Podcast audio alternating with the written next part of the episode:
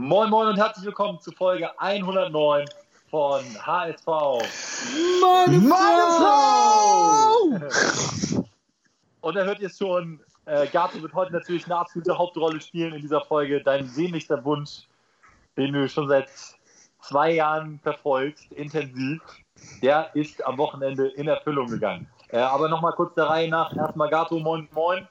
Moin! Woo! Hallo Kai. Moin, moin! Und noch auf stumm geschaltet, aber Bones, jetzt kannst du einmal kurz das Mikro aufmachen und Hallo sagen. Hallöchen. Ja, Bones ist nämlich noch einkaufen bei Edeka, aber wenn er zu Hause ist, dann stößt er dazu, sonst ist es zu laut. Wir sind wieder alle per Skype miteinander verbunden. Ich bin übrigens Stübi und äh, ja, halten euch auf dem Laufenden, denn ja, äh, es ist fast schon wieder traurig. Äh, der HSV liefert auf jeden Fall die meisten Fußballschlagzeilen ähm, in diesen Tagen, wo ja eigentlich bei allen anderen auf Null runtergefahren wird.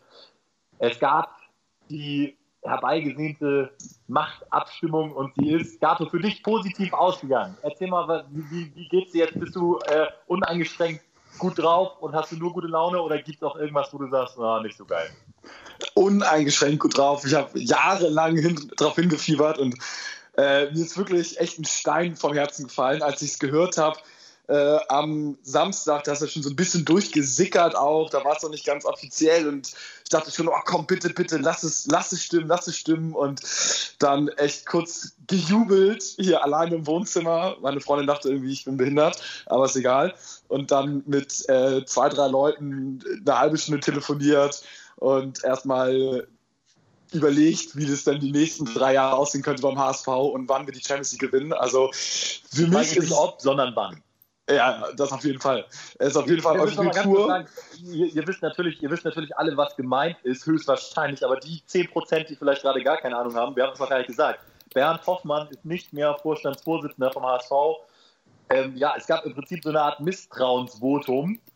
Wir müssen, glaube ich, wirklich noch mal ganz kurz alle dann gemeinsam abholen. Was lief da am Samstagvormittag genau ab und welche Konsequenzen hatte das Stichwort Köttgen und der andere Posten da?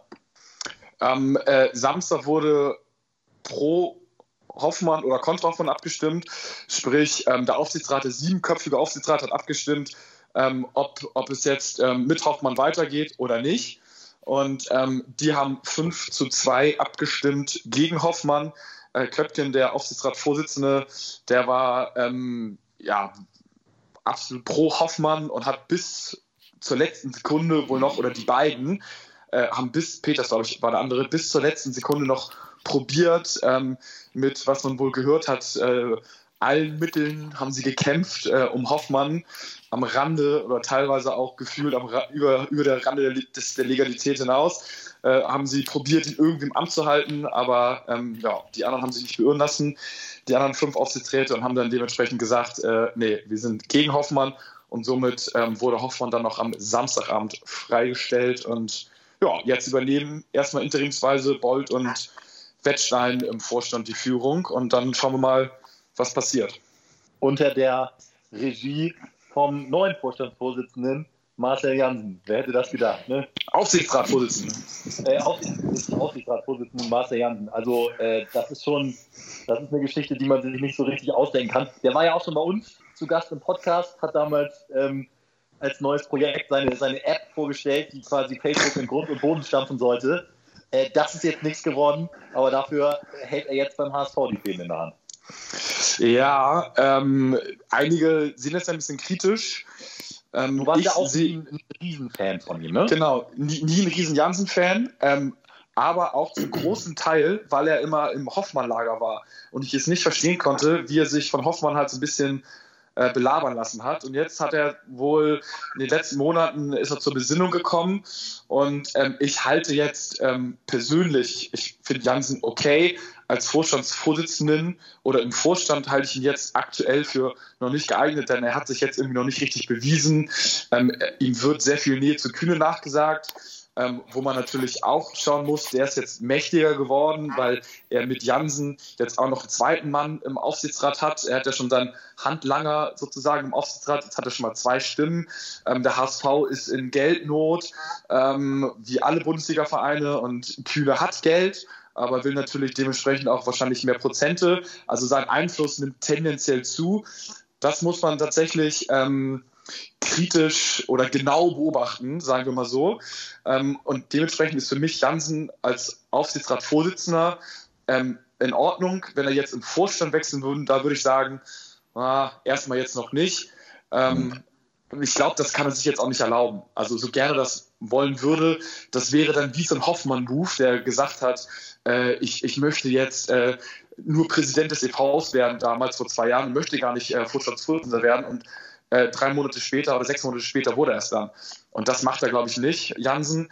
Ähm, aber es bleibt spannend. Schauen wir mal, wie Jansen sich jetzt schlägt und ob er sich so ein bisschen verbiegen lässt, weil bisher war er ja so der ich trage die Raute im Herzen Typ, der auch für die dritte Mannschaft jetzt noch gespielt hat. Das ist ja fast schon so ein zu schön, um wahr zu sein, so eine Art HSV-Märchen. Aber auch er wird irgendwie ja äh, zum, zum Sportpolitiker werden müssen, sage ich jetzt mal. Kai, was verändert sich denn konkret mit Jansen in dieser Position? Stichwort Kühne. Wie viele Millionen werden jetzt locker gemacht? Äh, ich glaube ziemlich genau 20. Ähm, und zwar äh, ist das ja auch Weltklasse, wenn wir, ähm, ich sehe Kühne nicht ganz so kritisch. Man muss natürlich vorsichtig mit dem Geld umgehen, denn wir hatten ja schon ab und zu mal Finanzspritzen von Kühne und das hat sich leider bisher noch nicht so ausgezahlt im sportlichen Erfolg. Ähm, aber ich glaube, dass man Jansen eine faire Chance geben muss, auch zusammen mit äh, Kühne. Und ähm, ich meine, er muss sich jetzt nicht verstecken. Die Vorgänger, ähm, Hoffmann, Bruchhagen und wie sie alle hießen, haben sich jetzt nicht mit Ruhm bekleckert. Er kann es fast ja nicht schlechter machen. Und ich finde auch Bold ähm, hat jetzt bewiesen, dass er quasi Durchsetzungsvermögen hat ähm, und die Stimmung wird er, ist ja jetzt nur gestiegen, dass sie da den Gegenpart mit Hoffmann verloren haben. Also ich sehe es rundum positiv. Ähm, und bin auch echt erleichtert, dass der HSV sich jetzt wieder aufs Sportliche konzentrieren kann, weil ich glaube, das ist fast eine wilde These, dass ähm, wir diese Saison noch ein paar Bundesligaspiele haben werden. Und da wird sich jetzt ganz, ich glaube, dass wir höchstens 20 Mannschaften in der ersten Bundesliga haben werden. Und dort ähm, haben wir dann also Endspiele um Platz zwei. Und äh, das ist jetzt das alles Entscheidende. Und das finde ich, ähm, ist das Geile an der neuen Situation, dass wir uns jetzt endlich wieder mit dem Aufstieg beschäftigen können und diesen Machtkampf hinter uns lassen können. Das klang letzte Woche noch ein bisschen anders, Amigo. Ja, das also, ist aber die, das ist aber genau richtig, weil was bringt es jetzt nachzutreten und was bringt es jetzt, ähm, die, das Negative herauszuholen? Du musst jetzt positiv in die Richtung denken, was den HSV beflügeln kann. Und das ist jetzt das, was ich eben gesagt habe. Aber es ist trotzdem, glaube ich, richtig, mal die Schattenseiten dieser ganzen, dieser ganzen Posse mal herauszuarbeiten. Ähm, muss man ja einfach mal machen. Und ich finde, so die Gesamtdarstellung vom Verein ist mal wieder, muss man sagen, wie in den letzten zwölf Jahren gefühlt, einfach peinlich. Nur der HSV schafft es in einer Zeit, wo die Gesellschaft wirklich den Atem anhält, wo, wo wir kurz vor einem wirtschaftlichen äh, Kollaps stehen, schafft es der HSV tatsächlich noch einen öffentlichen Machtkampf auszutragen. Äh, es wird mal wieder die komplette Führung ausgetauscht und ganz ehrlich, das passiert ja gefühlt alle Jahre wieder. Das heißt, das Problem liegt ja dann nicht in den Verantwortlichen, sondern es liegt in den Strukturen des HSV. Stelle ich mal so als, als These in den Raum. Wie steht ihr dazu? Oder ist das jetzt eine Lösung für die nächsten 40 Jahre? Weil Beuth ist auch begehrt und der ist vielleicht auch in zwei Jahren weg. Für mich ist es jetzt erstmal eine längerfristige Lösung, so wie man im Fußball von längerfristig spricht. Also so, ich sage jetzt mal, längerfristig ist so zwei bis vier Jahre. Ähm, denn ähm, es verstehen sich jetzt tatsächlich alle gut. Ähm, ne? Bold mit Wettstein, mit dem anderen Vorstand. Also im Vorstand ist man einer Meinung, im Aufsichtsrat ist man auch einer Meinung und da ein wesentlicher Punkt auch, dass die beiden, die pro Hoffmann waren, Köttgen und Peters, dass die auch gegangen sind. Also das heißt, da hast du gar keinen Stänker mehr jetzt drin.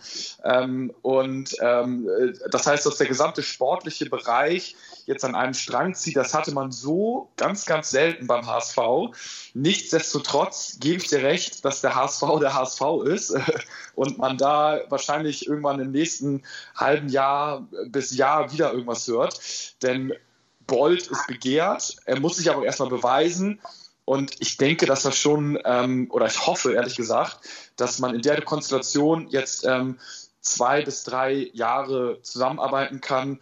ähm, und da sich einigermaßen in der ersten Liga stabilisiert.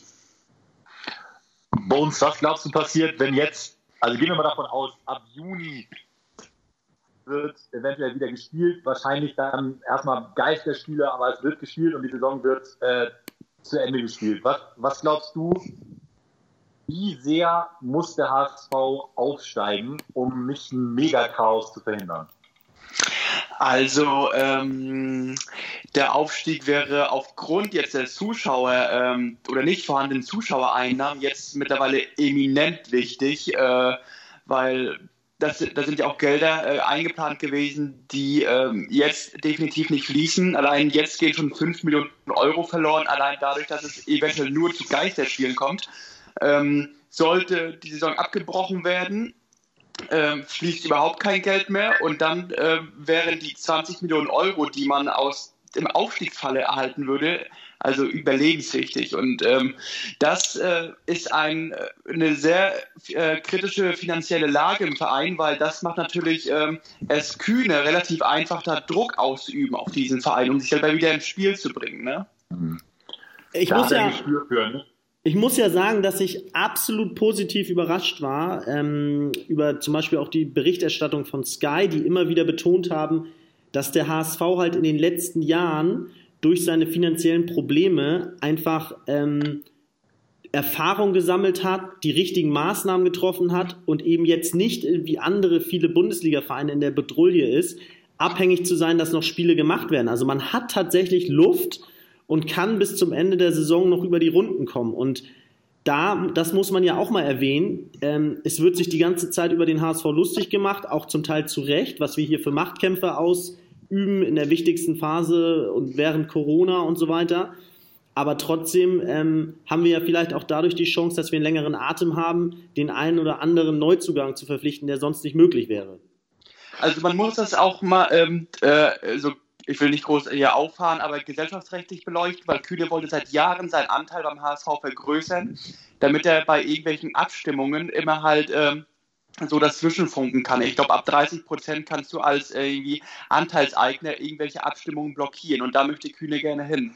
Und da war Hoffmann, das fand ich von ihm immer gut, hat gesagt, wir wollen den Anteil nicht weiter vergrößern, damit Herr Kühne sich nicht in wirtschaftliche und Führungsbelange einmischen kann, wo er eigentlich nichts zu suchen hat.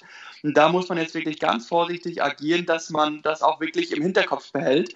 Und ähm, da ist Hoffmann meiner Meinung nach gut gefahren mit dem Kurs, den Einfluss von Herrn Kühne nicht noch größer werden zu lassen, als er ohnehin schon ist. Aber dafür das ist, ist mir ja vorhin bei Gato, das ist, sorry, das ist mir vorhin bei Gato auch schon aufgefallen. Da hat Gato ja gesagt, äh, der Aufsichtsrat ist sich jetzt einig. Das ist ja eigentlich nicht unbedingt der Sinn von einem Aufsichtsrat, ne? sondern da geht es ja schon darum, dass so auch kontrovers diskutiert wird und sich die beste Meinung dann halt durchsetzt. Ja, ich glaube, das ist trotzdem gegeben. Also man muss jetzt mal erstmal schauen, es kommen ja nochmal jetzt zwei neue wieder ein oder zwei neue wieder rein.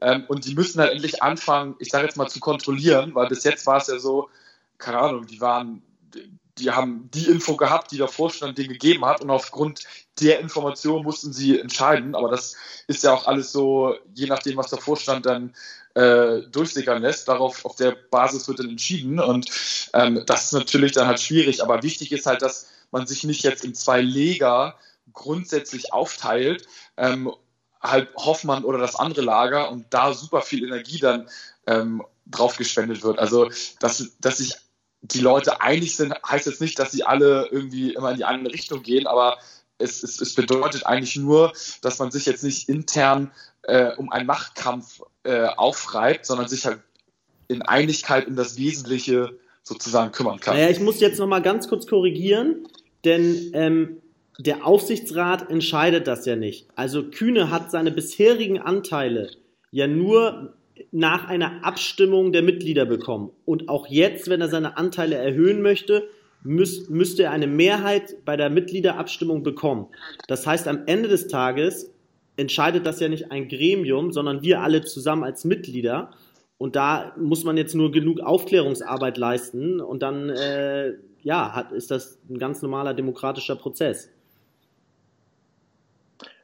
Dann sprechen wir mal ganz kurz über das Thema Liquidität. Kam ja eben schon auf mit den äh, 20 Prozent Bones. Du als, äh, als Finanz, Finanzmitarbeiter dieser Stadt, Kannst du mir kurz erklären, wie, wie würde das praktisch ablaufen? Man liest es ja jetzt überall, also ich weiß, bei Borussia Dortmund habe ich das mitgekriegt, äh, bei Bayern haben Leon Goretzka und äh, Kimmich, glaube ich, so eine private Nummer, ähm, wo sie eine Million zur Verfügung stellen. Äh, Barcelona verzichtet auf 70 Prozent des Gehalts.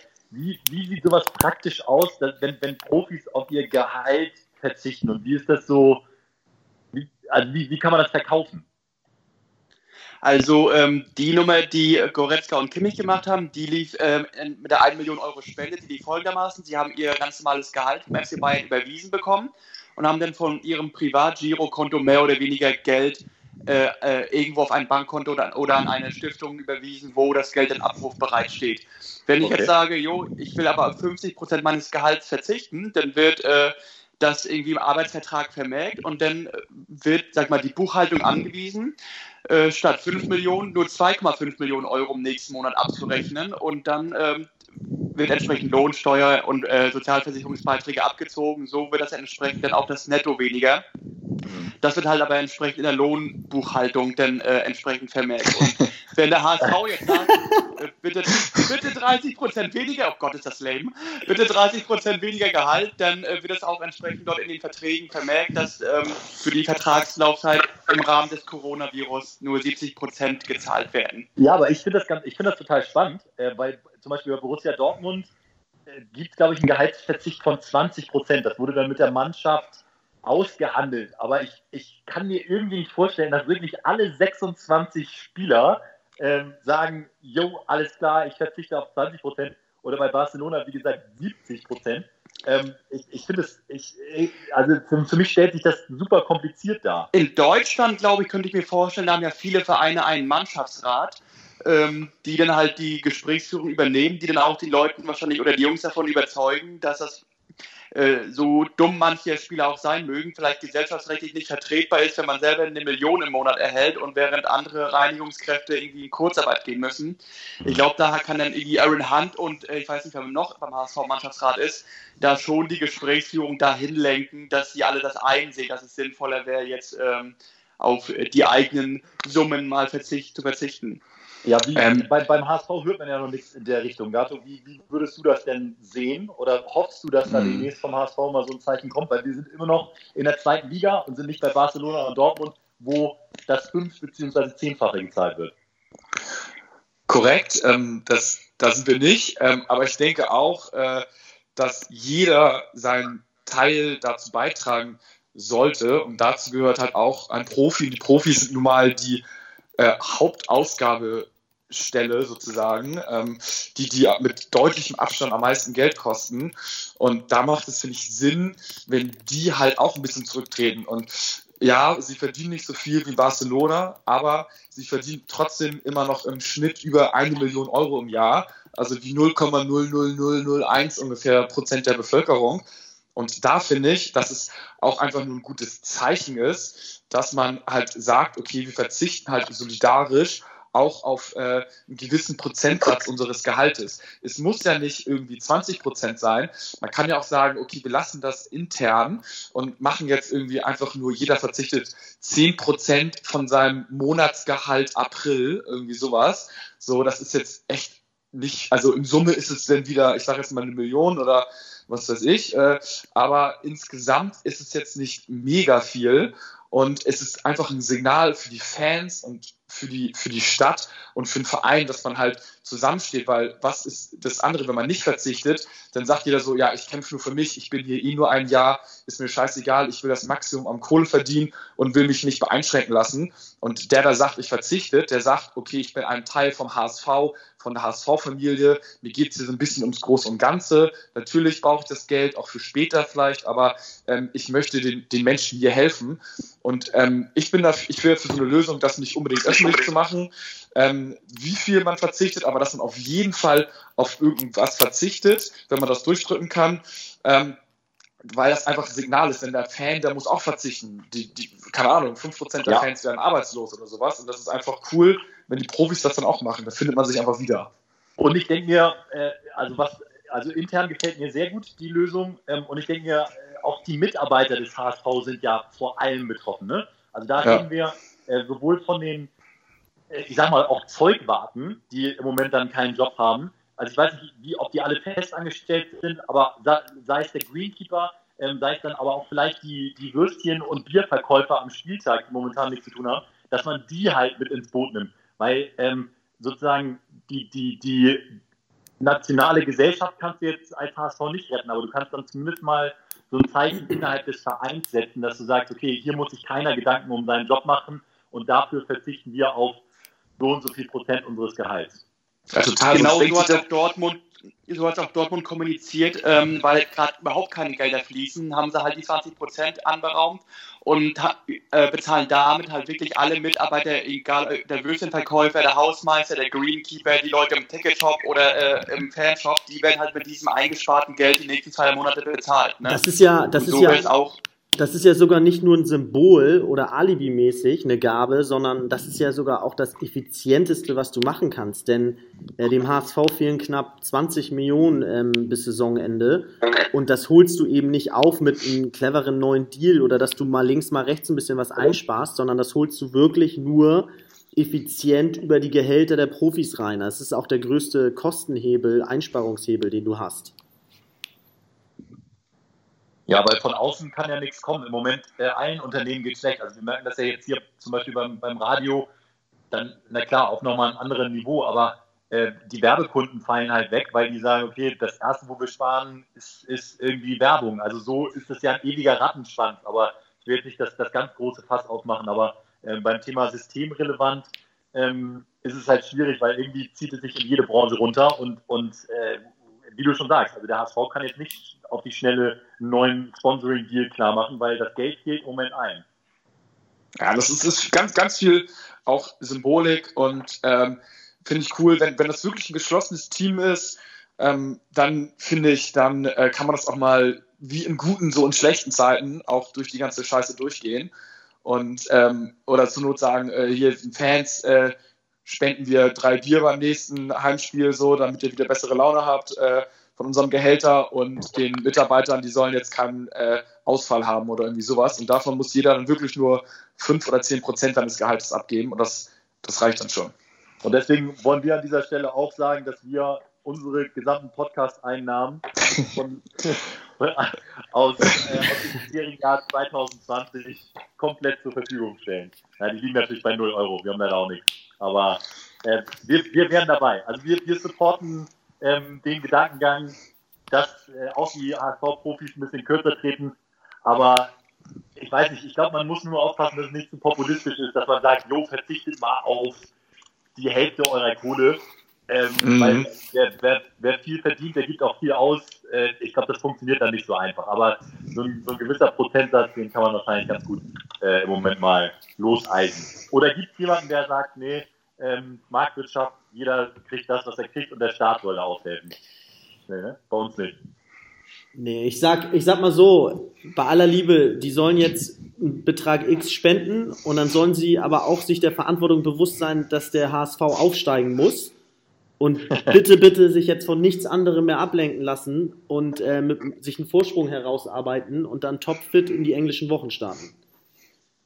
Ich frage mich so ein bisschen, ob die Karten nicht gerade komplett neu gemischt werden. Ne? Also wer es jetzt schafft, effektiv zu trainieren und äh, revolutionäre äh, Medien zu nutzen, um für Taktikschulung oder sowas, geht aus der Corona-Krise ja. als, als neuer Überfliegerverein aus. Und wer aber nur einen äh, Trainingsplan mit nach Hause gekriegt hat, der eh nicht eingehalten wird, der wird äh, im letzten Saisondrittel nochmal richtig Also das muss ich auch nochmal erwähnen, das muss ich auch nochmal erwähnen, dass einfach man auch viel Trainingsarbeit leisten kann. Ich meine, wie oft beschweren sich Spieler, dass sie nicht genug Aufmerksamkeit bekommen mit dem, vom Chefcoach, dass nicht genug Einzelgespräche geführt werden, dass taktisch nicht alles äh, haargenau abgestimmt war. Jetzt kann jeder sich stundenweise all seine kompletten Best-of sehen und seine kompletten Fehler analysieren, sodass es dann auch keine Abstimmungsprobleme mehr im Kopf gibt, sondern dass man es nur noch schnell im Training in die Praxis umsetzen muss. Aber dann muss da nicht mehr lang diskutiert werden, ja, wie, wie war jetzt nochmal die Taktik oder wie waren, wie, wie spielen wir jetzt nochmal die Ecken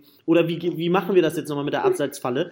Ey, also da kannst du auch richtig, richtig, richtig viel jetzt bewirken, ohne auf dem Platz zu stehen. Für, für mich ist es also physisch ähm, und taktisch ist das eine, da musst du deine Hausaufgaben jetzt machen. ich hoffe, dass Dieter Hacking da technisch und Trainings-Know-how-mäßig irgendwie einigermaßen up-to-date ist und nicht, nicht zu weit hinterherhinkt, um es mal positiv auszudrücken. Ja. Da vertrauen wir mal auf, auf äh, Schweinsteiger, auf Tobi. Ähm, aber was für mich auch noch sehr entscheidend ist, ist, ist diese, die psychische Komponente, weil die Saison wird wahrscheinlich jetzt viel länger als gedacht gehen. Es werden äh, englische Wochen kommen. Du musst die Spannung irgendwie zum richtigen Moment wieder hochfahren, darfst das Ganze nicht verpennen. Und da ist die Frage so, ähm, gibst du den jetzt komplett frei? Also sollen die die Seele baumeln lassen oder hältst du die Jungs jetzt immer permanent auf Spannung? Dann sind sie aber in drei, vier Wochen, wenn es vielleicht oder wieder losgeht, sind die dann irgendwie nicht, nicht 100% da mit, mit dem Kopf. Also das wird eine ganz, ganz entscheidende Geschichte werden, dass man auf den Punkt voll fokussiert ist und nicht irgendwie sagt, so, scheiße, jetzt habe ich die ersten drei Spiele verschlafen und die Saison ja. ist hinüber. Und das Spannende ist ja, keiner weiß, wann dieser Punkt ist. Es ist ja nicht so wie Olympia, zu Punkt X äh, bist, du, mhm. bist du, sondern es, man bereitet sich auf einen äh, imaginären Zeitpunkt X vor, von dem noch keiner weiß, wann der kommt. Also ich finde es auch sehr, sehr spannend. Bin, glaube ich, ein Freund von jetzt noch locker lassen, ohne dass, dass alle fett werden. Und dann irgendwie, und da vertraue ich dann tatsächlich auf Dieter Hacking, weil ähm, niemand kennt diese Situation und irgendwie dann die, die richtige mentale Ansprache zu finden und äh, auf den Punkt da zu sein. Weil wenn, wenn irgendjemand diese Pause nützt, dann schon dem HSV. Also als Bielefeld kann man nur richtig kotzen im Strahl gerade. Außer dass jetzt ähm, Vogelsammer natürlich äh, wieder zurückkommt. Ne? ja, es ist wie, der wie war ja, verletzt gewesen der, der, der war ja verletzt, genau. Aber ähm, ich, ich, ich, ich hoffe, ah gut, beim HSV sind jetzt auch wieder äh, mit, mit Genera und sowas hast du auch wieder alle Verletzten jetzt an Bord. Ähm, außer du, machst, du stellst jetzt richtig dumm an. Ähm, und da ist es, eigentlich wäre es jetzt ein Vorteil, mit äh, vielen Sportpsychologen auch zusammenzuarbeiten, was der HSV ja leider nicht macht, weil die haben gegebenenfalls nochmal den einen oder anderen besseren Tipp aus von der psychologischen Seite her. Aber da gab es ja schon einige Artikel, äh, auch warum der HSV sich dieser Möglichkeit ähm, äh, be be beraubt, sozusagen, ähm, und nicht einige Psychologen einsetzt, weil die haben bestimmt einige Tipps und Tricks jetzt auf Lager, wie man ähm, geistig sich wach hält oder auf den Punkt fit ist. Dann hören wir uns, äh, sobald es was Neues gibt. Vielleicht auch noch in dieser Woche, aber ich verrate nicht zu viel mit einer Sonderfolge und mal wieder einem prominenten Gast, zumindest am Telefon. Bis dann. Jo, äh, und zwei Sachen noch. Nächste Folge werden wir auf jeden Fall ähm, wieder bei Instagram Fragen einstellen. Hatten wir letztes Mal ja auch gemacht. Leider hatten wir die zeitlich nicht mehr unterbringen können. Das wird nächstes Mal auf jeden Fall wieder der Fall sein. Und letzte Sache, es ist einfach geil, dass Hoffmann nicht mehr da ist. Fuck, Wollte ich, ich habe mich aufgenommen. Fuck. Kai, wir hätten doch schon gesagt, dass Schluss ist. Kai, verarscht euch nur. Nein. Verarscht!